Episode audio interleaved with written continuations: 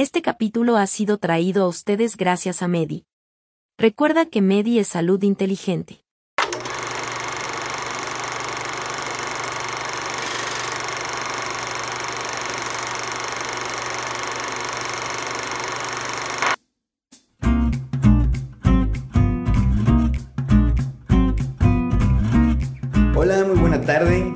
Bienvenidos al podcast eh, Hablemos sin Bata. Eh, el día de hoy nos acompaña nuevamente la doctora Alexa Cepeda y un servidor, Daniel Varela. Eh, el tema del día de hoy, referente a las fechas que se manejan en el mes de febrero, va a ser el cáncer.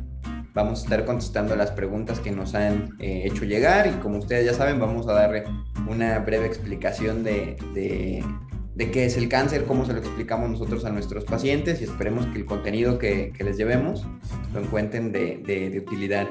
Alexa, ¿cómo has estado? Bien, bien, pues ahí, ocupada, pero aquí estamos, que es lo importante. Perfecto, sí, ya se empezó el año un poco eh, movido. De nuevo, tú ahorita andas por allá en, Países Bajos, me comentabas, pero pues te agradezco mucho que te puedas dar el, tiempo de, tener esta, esta plática que, que ha gustado tanto.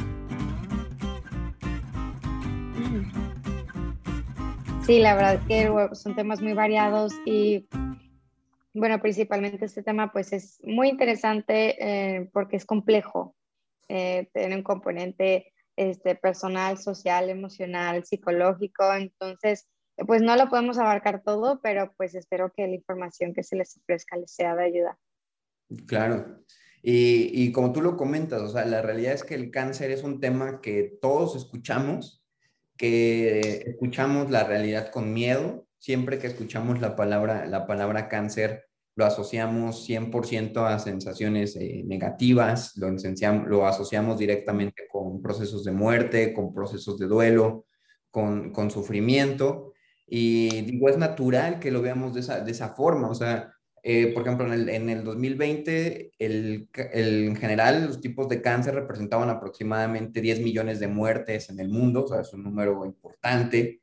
Sabemos que también existen eh, muchos tipos de cáncer y que los más comunes, que ahorita vamos a empezar a profundizar un poquito más, más en esos, pues es, sigue siendo el cáncer de mama, el cáncer de colon, el cáncer cervicouterino, el cáncer pulmonar, y cómo cada uno de estos eh, tiene una serie de factores desencadenantes distintos sin embargo, eh, la persona al recibir los, los, diagnósticos los perciben muy igual. Entonces, vamos a intentar profundizar un poquito en esto. Y pues, primeramente, eh, empezamos con esta parte en donde explicamos esto, ¿no? De cómo le decimos a un paciente, intentar usar términos rebuscados, qué es el cáncer. No sé si quieres comenzar tú comienzo yo. ¿Cómo, cómo, cómo lo hacemos? Pues me gustaría verlo como, imagínate una célula mamá entonces aquí hay una esferita célula mamá que tiene instrucciones para todas. Entonces cada célula tiene su, su, tiempo de vida. Entonces le dice la mamá a esta célula, ¿sabes qué? Tú vas a vivir 30 días. Le dice la otra, tú vas a vivir 7. A la otra le va a decir, no, pues eh, tú vas a vivir un año.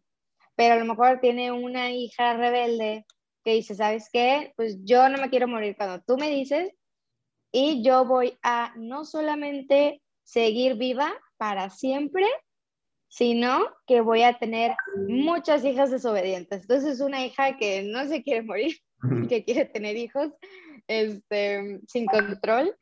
Este, y a eso más o menos como así haría esta analogía con el cáncer.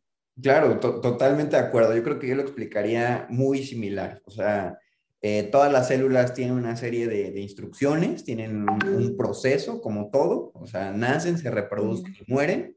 Sin embargo, en el cáncer eh, hay una alteración eh, genética o en estas instrucciones que trae la, célula que, que, le, que modifica su ciclo de vida, ¿no? Y tal cual no solamente modifica eso, sino que lo comienza a, a, difundir, ¿no? Empiezan a tener más, más celulitas con estas características y por eso ya lo empezamos a asociar entonces con la creación de tumores, ¿no? Que aquí también es importante decir, no todos los tumores son eh, considerados cáncer, tenemos también esta parte que son eh, tumores eh, benignos, que por lo regular la, simple extracción de este tumor ya impide que se formen más células con estas características y pues se controla el, el problema, ¿no?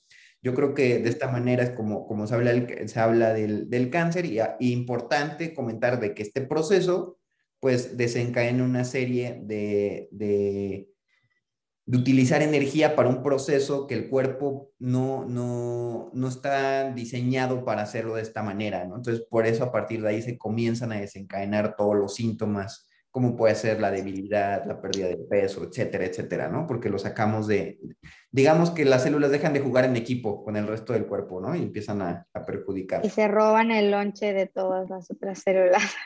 Tal Porque no solamente son como estas celulitas que, pues imagínate, una célula es muy pequeña, pero como se empiezan a reproducir sin control y ninguna quiere morir, entonces pues se hacen como estos bultos, estos abultamientos que son los tumores, ¿no? Aparte de todo esto, pues nosotros tenemos un metabolismo, producimos energía que queremos destinar a todas las funciones de nuestro cuerpo, pero cuando está el cáncer, el cáncer como que se roba esta energía, por eso digo, se roba el lonche de, de todas las demás otras células del cuerpo y por eso se, como se roba la energía, a veces nosotros no somos capaces de compensar, darle energía a nuestro cuerpo y al tumor o a los tumores, y ahí es donde se viene la pérdida de peso. Claro, Totalmente. ¿Te parece si comenzamos a contestar las preguntas que nos han mandado para ver qué es lo que, lo que causa inquietud con este tema? Sí, claro. La, la primera que tenemos dice, eh, bueno, tal cual, si, tengo cáncer, lo tendrán más personas en, en, mi familia. Yo, yo, ¿me permites comenzar contestando esta pregunta? Sí, claro. Perfecto. Sí, sí, eh, yo creo que aquí es bien importante eh, hablar de que como hablamos de estas instrucciones que tienen las células, si hay un componente eh, genético. Este componente genético puede ser adquirido, o sea, que sí te lo pueda pasar eh, tu, tu, herencia familiar, por decirlo de alguna forma, o que tú lo puedas llegar a desarrollar. Es importante eh, comentar de que no quiere decir que como yo tengo cáncer, yo voy a heredar cáncer. Lo que puedo heredar justamente es ese gen ese gen no necesariamente se tiene que manifestar eh, siempre, ¿no? Que, eso es algo bien importante de, aclarar. Entonces, el no ser del cáncer se puede dar el gen que predispone a desarrollar el cáncer. Sin embargo, hay una serie de, factores adicionales que eso sí tienen mayor impacto en el desarrollo del cáncer, ¿no? Como el sobrepeso, el consumo de tabaco, el consumo de alcohol, eh, la radiación, esos son factores que sabemos que, que, pueden ayudar a manifestar estos, estos genes, ¿no? ¿no? No, sé, ¿tú qué opinión tienes al, respecto con este tema o cómo te gustaría complementar esta, esta respuesta? Yo creo que con este tema va a haber muchos dependes. Por ejemplo, eh, hay un cierto cáncer de mama que sí está asociado a un componente genético, está, hay un tipo de cáncer de colon que también está asociado a un componente genético familiar. Entonces vemos que, se, que si analizamos como desde abuelos, primos, tíos, bisabuelos, papás, hay una acumulación de estos tipos de cáncer, ¿no? Pero para eso sería necesario pues analizar los genes y todo, ¿no? Pero mmm, la parte más común sería eh, la epigenética. Entonces, cuando, ¿a qué me refiero? Por ejemplo, hay momentos en los que pueda haber cambios genéticos, como dices tú, adquiridos en nuestra vida, que estos genes se pueden activar por epigenética. Este, entonces, si yo digo epigenética, ustedes imagínense su contexto de vida o los hábitos que tienen. Entonces, yo no le daría tanto peso a, ay, mi tía tuvo un cáncer. Es, es más común el cáncer que se desarrolla por epigenética ¿Qué es esto? Hábitos. Entonces, por ejemplo, hay cánceres que se pueden activar por epigenética, por, por ejemplo, el consumo de tabaco. A esto sí yo le daría mucho más peso uh, por, por, lo común que es. Claro, que, que, a fin de cuentas esos factores sí están asociados a tu entorno familiar, pero no necesariamente por tu carguita, ¿no? O sea, a lo mejor estás en una familia de fumadores, eh, vas a ser más sí. propenso a fumar si estás en una familia de, que tienen las personas sobrepeso, tú vas a tener sobrepeso. Entonces, estos hábitos van a modificar eh, o van a ser factor importante en la epigenética y van a venir a favorecer el, el desarrollo o la manifestación de, de, este gen. ¿no? Qué, interesante, ¿no? Como siempre en todos los temas que hemos platicado, el tema de la epigenética siempre termina siendo crucial, ¿no? Estando en la, en la parte central y nos habla de la importancia de los hábitos. Eso está bien interesante. Claro, sí. Y aquí la segunda pregunta es, las emociones como estrés, tristeza, rabia, entre otros, pueden perjudicar mi cáncer. Mm. Primeramente, pues lo importante es que sea abordado o tratado por diferentes, que te sientas acompañado o acompañada. ¿En mm. qué sentido? Em, tanto por un doctor como por ejemplo este, terapia, ¿no? Creo que sería muy importante que haya acompañamiento de psicoterapia porque pues las emociones vienen cargadas también de neurotransmisores, hormonas, entonces directamente estas emociones sí están relacionadas con, con, el, con lo que sucede en nuestro cuerpo. Este, porque muchas personas lo ven como algo, ay, la energía y como muy esotérico, pero en realidad pues es muy sencillo. Una emoción viene cargada de, de una liberación química en nuestro cuerpo. Entonces queremos que en un, en un momento difícil para nuestro cuerpo pues darle como una, una base o una cuna en la que esta parte emocional o química, hormonal en nuestro cuerpo sea la mejor. Entonces, claro que va a haber duelo, claro que va a haber rabia. Lo importante es que puedas manejar esas emociones y es mucho más fácil si tienes un acompañamiento tanto familiar como de un, de un psicoterapeuta. Claro, o sea, totalmente de acuerdo, ¿no? O sea, el rol de las emociones en enfrentar cualquier enfermedad es, es crucial, ¿no? O sea, es, es, importantísimo. Te ayuda a que tengas un mejor pronóstico por la simple actitud con la que vas a llevar el tratamiento. Eso es, es importante. sin embargo, yo creo que también es importante aclarar que como factor predisponente al cáncer, no tenemos ahorita datos eh, científicos o estudios que digan, ah, ok, si eres una persona enojona, te va a dar cáncer, ¿no? O si eres una persona estresada, te va a dar cáncer. No existen ese tipo de, estudios, sin embargo, eh, sabemos el rol importante que tienen las emociones en nuestro desarrollo, desarrollo diario, por eso siempre es importante cuidar nuestra, nuestra salud mental, ¿no? Entonces, es lo que yo diría en esta, en esta pregunta. La, la tercera pregunta que tenemos, eh, ¿cuáles son los factores de riesgo para desarrollar algún tipo de, de, cáncer? Pues ya ahorita más o menos los hablamos en las preguntas anteriores. los principales es el, el, tabaco, ¿no? O sea, yo creo que... Eh, sí desde lo peor de lo peor de lo peor. en términos de cáncer. Vas a buscar cualquier cosa y lo primero que te van a decir, tabaco. ¿Qué otro problema vas a tener ahí? También el alcohol, también. Eh, problemas de, de, sobrepeso también. Eh, la radiación para todo el tipo de, de, cánceres de piel o cuestiones por el estilo. El, el aspecto genético que también trae ahí un, un, un, un factor Em, ¿qué, otro se me, estará, se, me está para, se me estará pasando de los que ya están comprobados? No, según ya cubrimos todos. Ah, ah, ¿Sabes cuál? Eh, las infecciones, los virus, el VPH. Ah, ya. Mm, pues, por ejemplo, algo bien común, la persona que tiene 50 mil años con gastritis, de que me duele, mm, tengo gastritis, tengo reflujo y así llevan 10 años y pues resulta que tiene una bacteria que se llama Helicobacter pylori, que está asociado a un tipo de cáncer gástrico del estómago.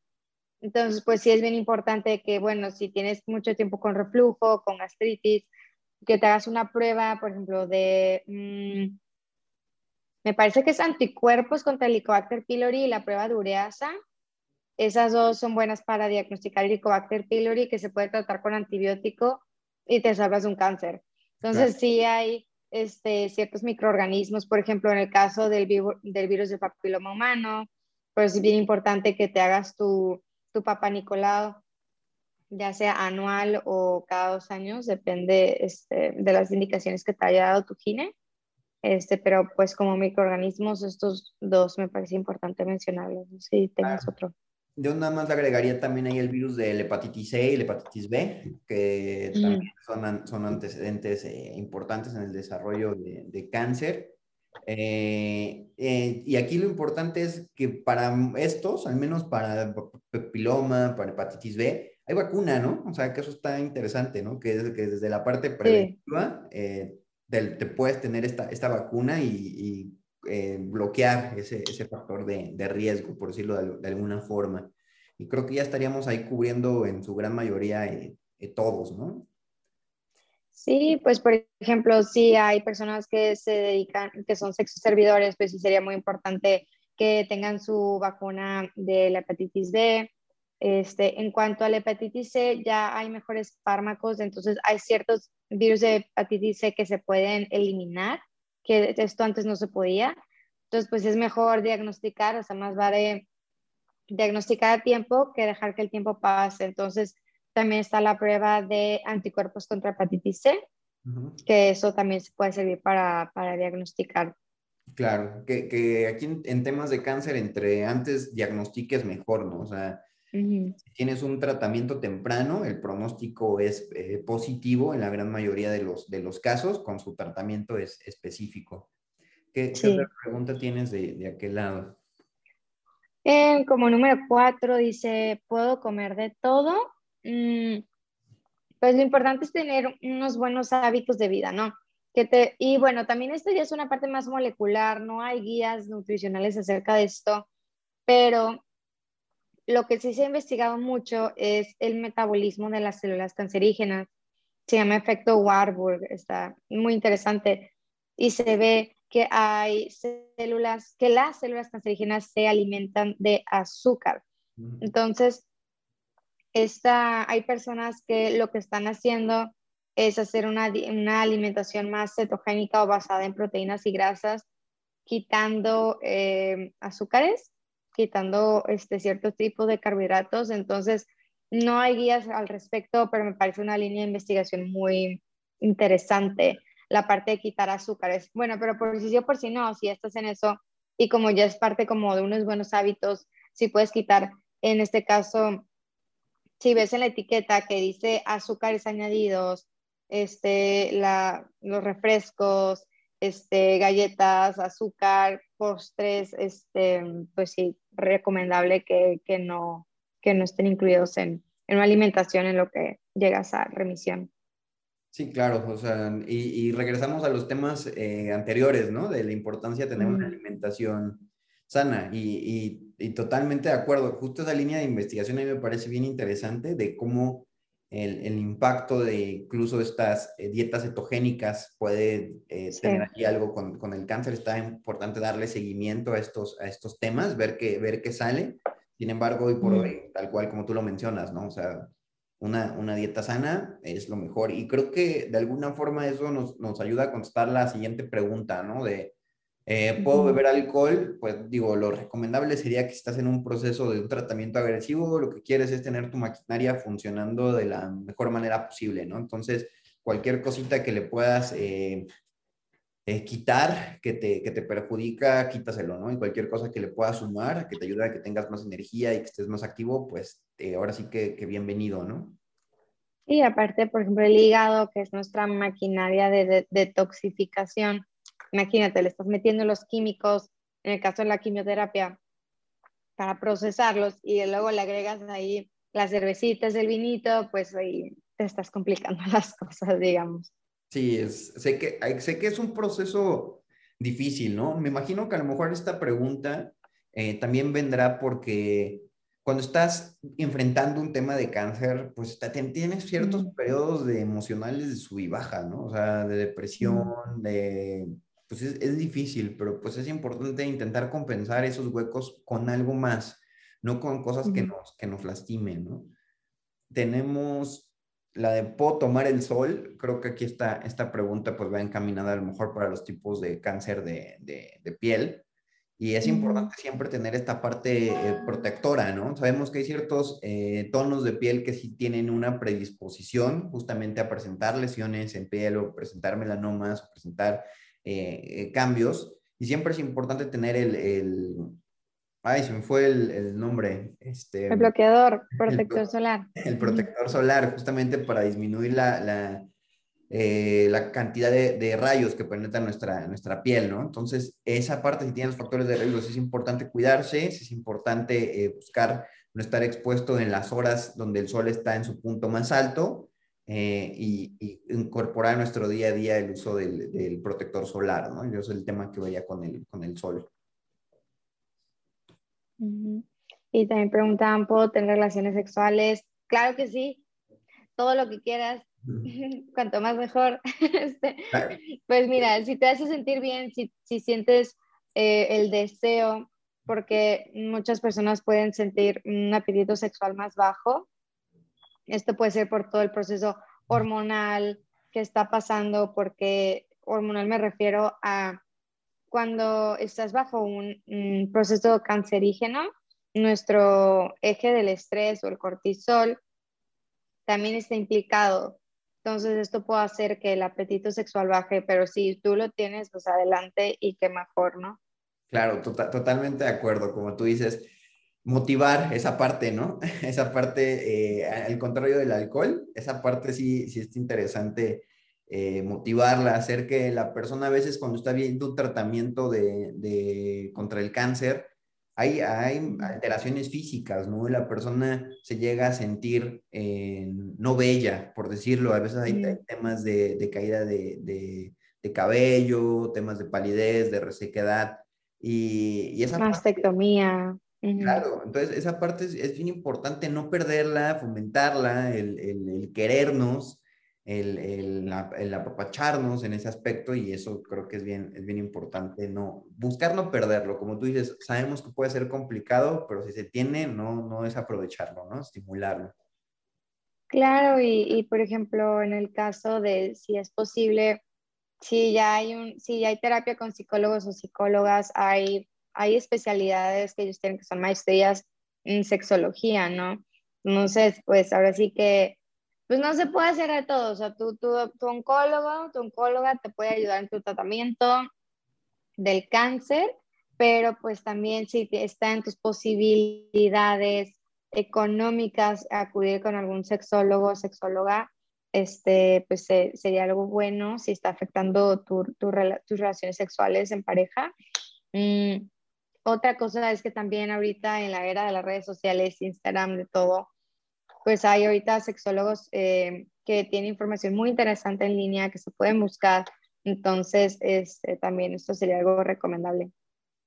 Claro, perfecto, excelente, excelente tip. Seguimos con em, qué puedo tomar para las molestias diarias, dolor, mareo, vómitos, etcétera. Bueno, yo creo que en esta pregunta ya estamos hablando de tratamientos em, específicos, sintomáticos. ¿A, qué voy con esto? Eh, de que sabemos de que para lidiar con el cáncer, cuando hablamos de un tumor, muchas veces lo que se busca es retirar el cáncer y para el tema eh, del, del, tamaño, para atacar las células, se puede optar por la radioterapia o se puede optar por la quimioterapia, terapias hormonales que ayudan a, a este aspecto, ¿no? Sin embargo, dentro de los síntomas paralelos, como estamos viendo aquí, muchas veces experimentamos dolor, mareo, vómito y hay una serie de medicamentos que van diseñados para este aspecto.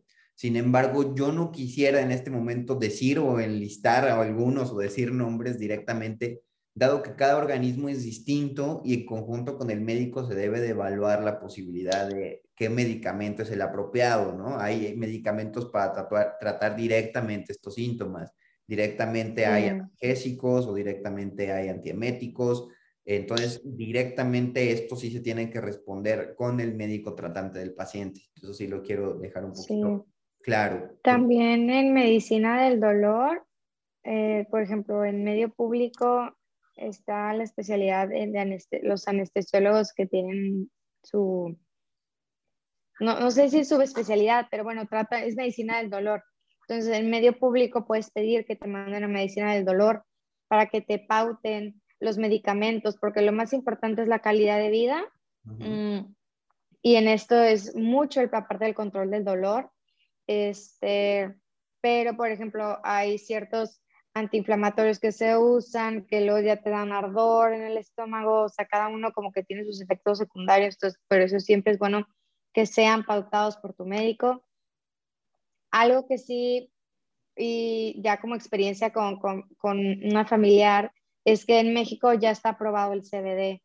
Entonces, por ejemplo, el CBD este, ya usa, se, está, se puede usar también para manejo del dolor o vómito en el caso de, cáncer. Bueno, el CBD se, puede, se lo, lo, puedes encontrar en, hasta en Amazon, me parece.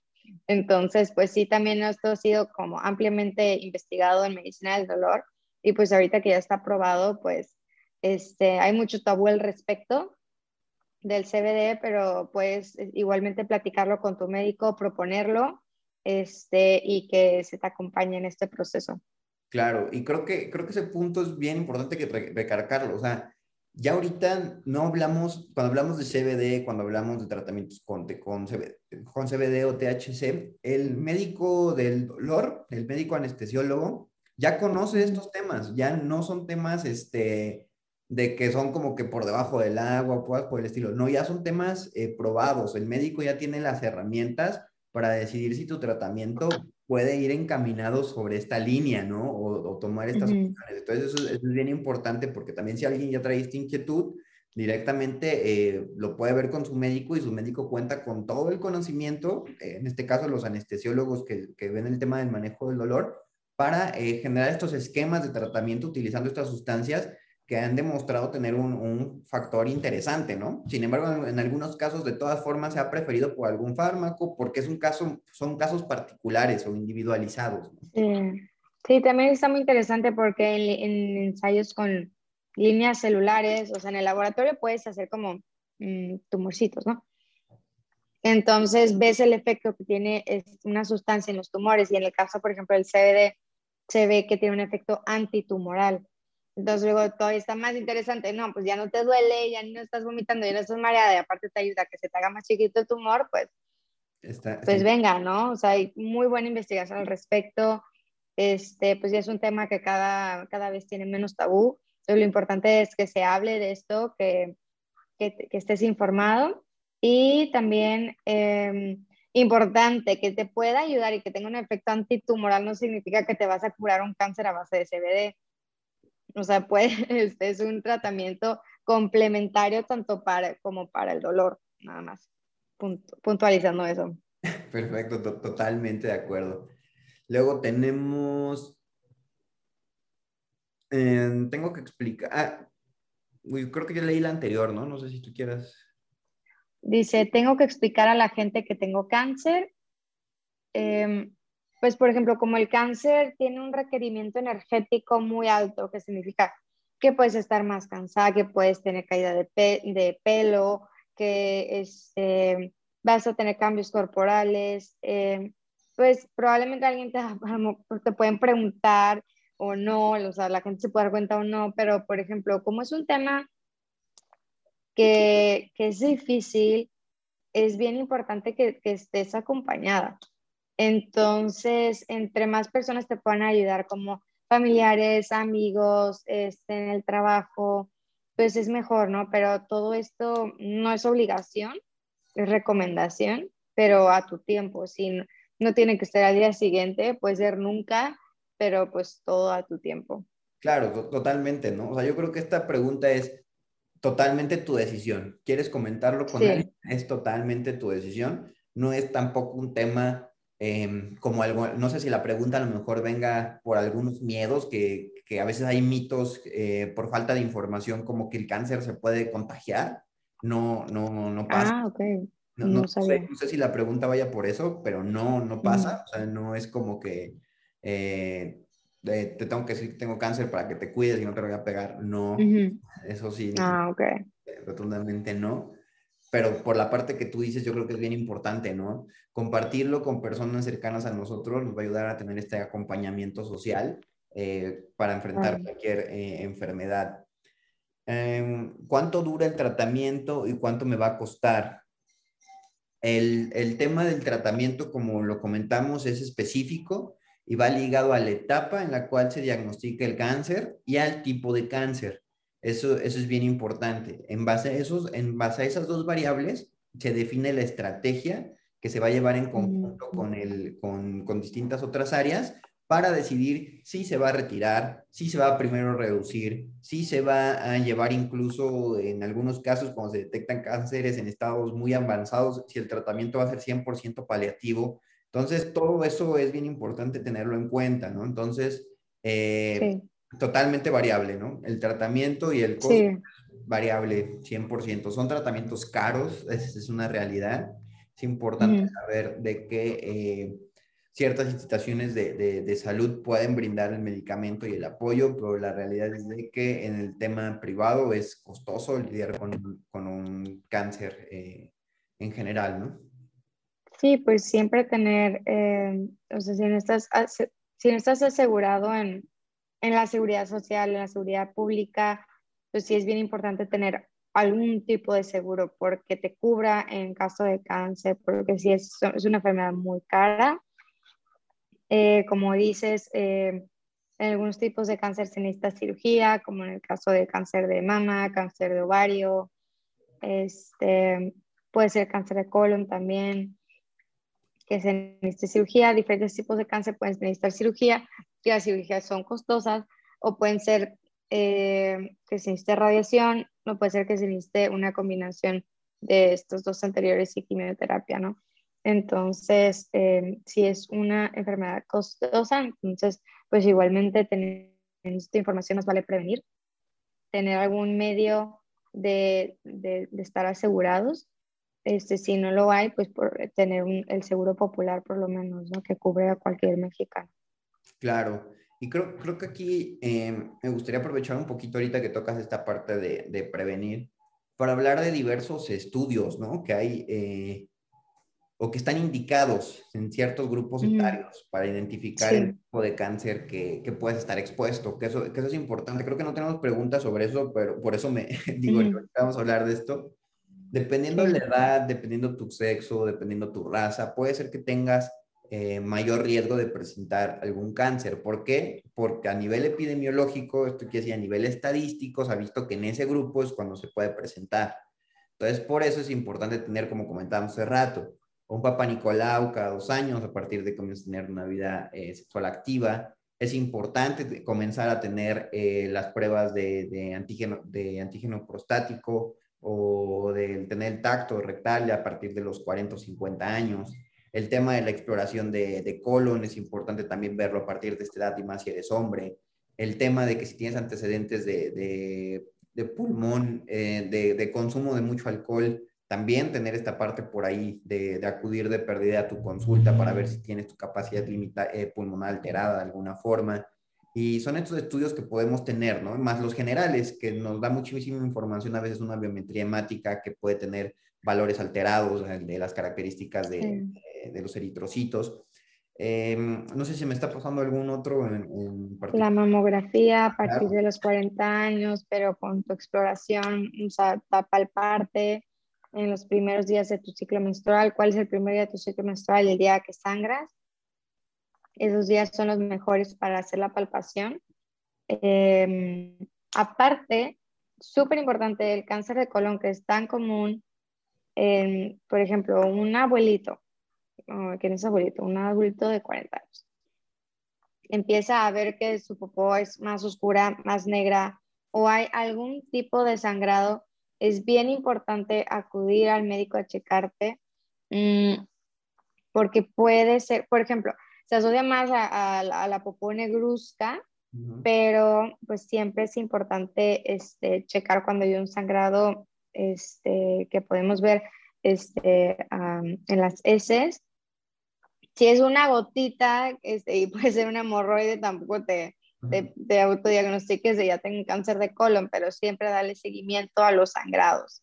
En el caso de un abuelito, una abuelita que, ay, tiene anemia, tiene anemia y tiene anemia con dos años, puede ser un cáncer de colon que, que hace que haya pequeñas pérdidas y como no son de color rojo, no se dan cuenta, pero hay pérdidas de sangre. Entonces, estas anemias en, siempre hay que checarse si no hay un sangrado. Es, entonces tú vas al laboratorio, te haces, este, quiero una prueba de sangre oculta en heces y si te sale positiva, siempre hay que darle seguimiento. Claro. Y, hablando ya un poquito ahí de los, de los signos y síntomas, también importante, ¿no? Que a veces es el dolor, el dolor óseo, el dolor de huesos, la fiebre inexplicable, eh, pérdida de, peso, esos son otros síntomas que nos pueden orientar o que nos deben de motivar a, acudir a valoración y, no dejarlos pasar, ¿no? Encontrar una explicación a, esas alteraciones. No siempre ese síntoma va a estar asociado con, con, cáncer, pero son los síntomas con los que se suele manifestar, ¿no? Entonces hay que estar al pendiente de, de eso también. Sí, para el cáncer de próstata, como decías, sí, el antígeno sirve, el antígeno prostático, pero lo mejor es el tacto rectal Sigue siendo... Porque hay tipos de cáncer que no, que no alteran el antígeno prostático. Entonces, pues este es un tema como también tabú entre hombres, entonces pues también cada vez hablar más de esto y comentarlo para prevenir. Claro, totalmente. Em, tenemos después, la siguiente pregunta, ahora sigue regresando a las preguntas. Bueno, eso está un poquito específica. ¿Qué componentes cancerígenos, tóxicos y adictivos tiene, tiene el cigarrillo? El eh, alquitrán, me acuerdo, pero tiene muchísimos. Sí, o sea, estamos hablando... No te recomiendo que te los aprendas, nada más no fumes. claro, totalmente, ¿no? El alquitrán, la nicotina, que es la que causa, la que causa adicción, y pues el simple consumo de monóxido de carbono, ¿no? Son eh, factores que te, que te sí. cáncer, pero estamos hablando que el cigarro hay de tener más de 4.000 sustancias o químicos eh, y yo creo que mínimo unas 60 pueden estar asociadas a temas cancerígenos, ¿no? Entonces, como tú dices, no es necesario que te lo sepas todo de memoria. Si quieres saber algunos claves, pueden ser esos, nicotina, alquitrán, monóxido de carbono.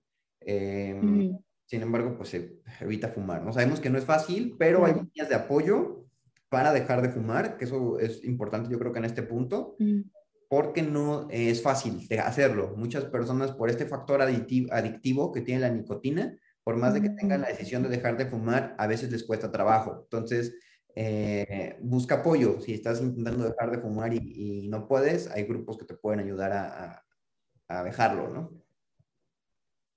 Y bueno, las demás preguntas estoy viendo que son muy específicas de qué tratamiento necesito. Entonces, como decíamos, están basados tanto en cirugía, quimioterapia radioterapia, depende de cada tipo de cáncer. Entonces, es, es específico para cada, para cada persona, para cada estadio de, o cada etapa del cáncer. Entre antes mejor, eh, dan porcentajes de supervivencia para cada uno, pero pues ahora sí que se atienden personas, no, no papelitos, entonces te pueden dar un porcentaje y te puede ir mucho mejor. Entonces, en cuanto a las preguntas que estoy viendo, porque están preguntando que sí, ¿qué, qué tipo de quimioterapia necesito? Pues la verdad que hay muchísimos tipos de, de, químicos, de quimioterapia para cada, para cada tipo de cáncer, entonces lo importante es que se diagnostique el tipo, el estadio y se adecue esto para ti y sea lo más individualizado posible. Totalmente. Entonces yo creo que ya con esto terminamos las preguntas. No sé si quieras eh, añadir algo adicional para cerrar nuestra plática del día de hoy. Nada, pues gracias por acompañarnos. Este, siempre es lindo sentarnos aquí a platicar, este, sin la bata. Entonces, eh, espero que tengan un buen día y eh, muy importante la prevención.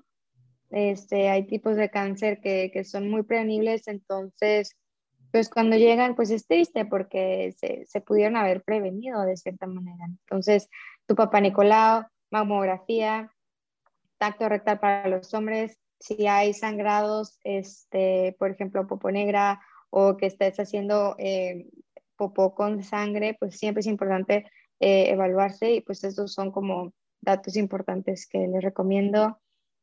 De hecho, en España se, se, se hace el, la prueba de sangre en ese es cada año o cada dos años, que me parece muy importante. Si eres un adulto, este, a partir de los 40 años puedes hacerte tu prueba anual de sangre en ese, es que sería algo bueno.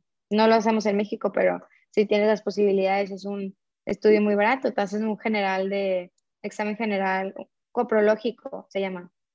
Entonces te incluye ahí si hay sangre en ese, entonces, no está de más en tus estudios de, chequeo. Claro, en los, en los recurrentes tener ese, estudio.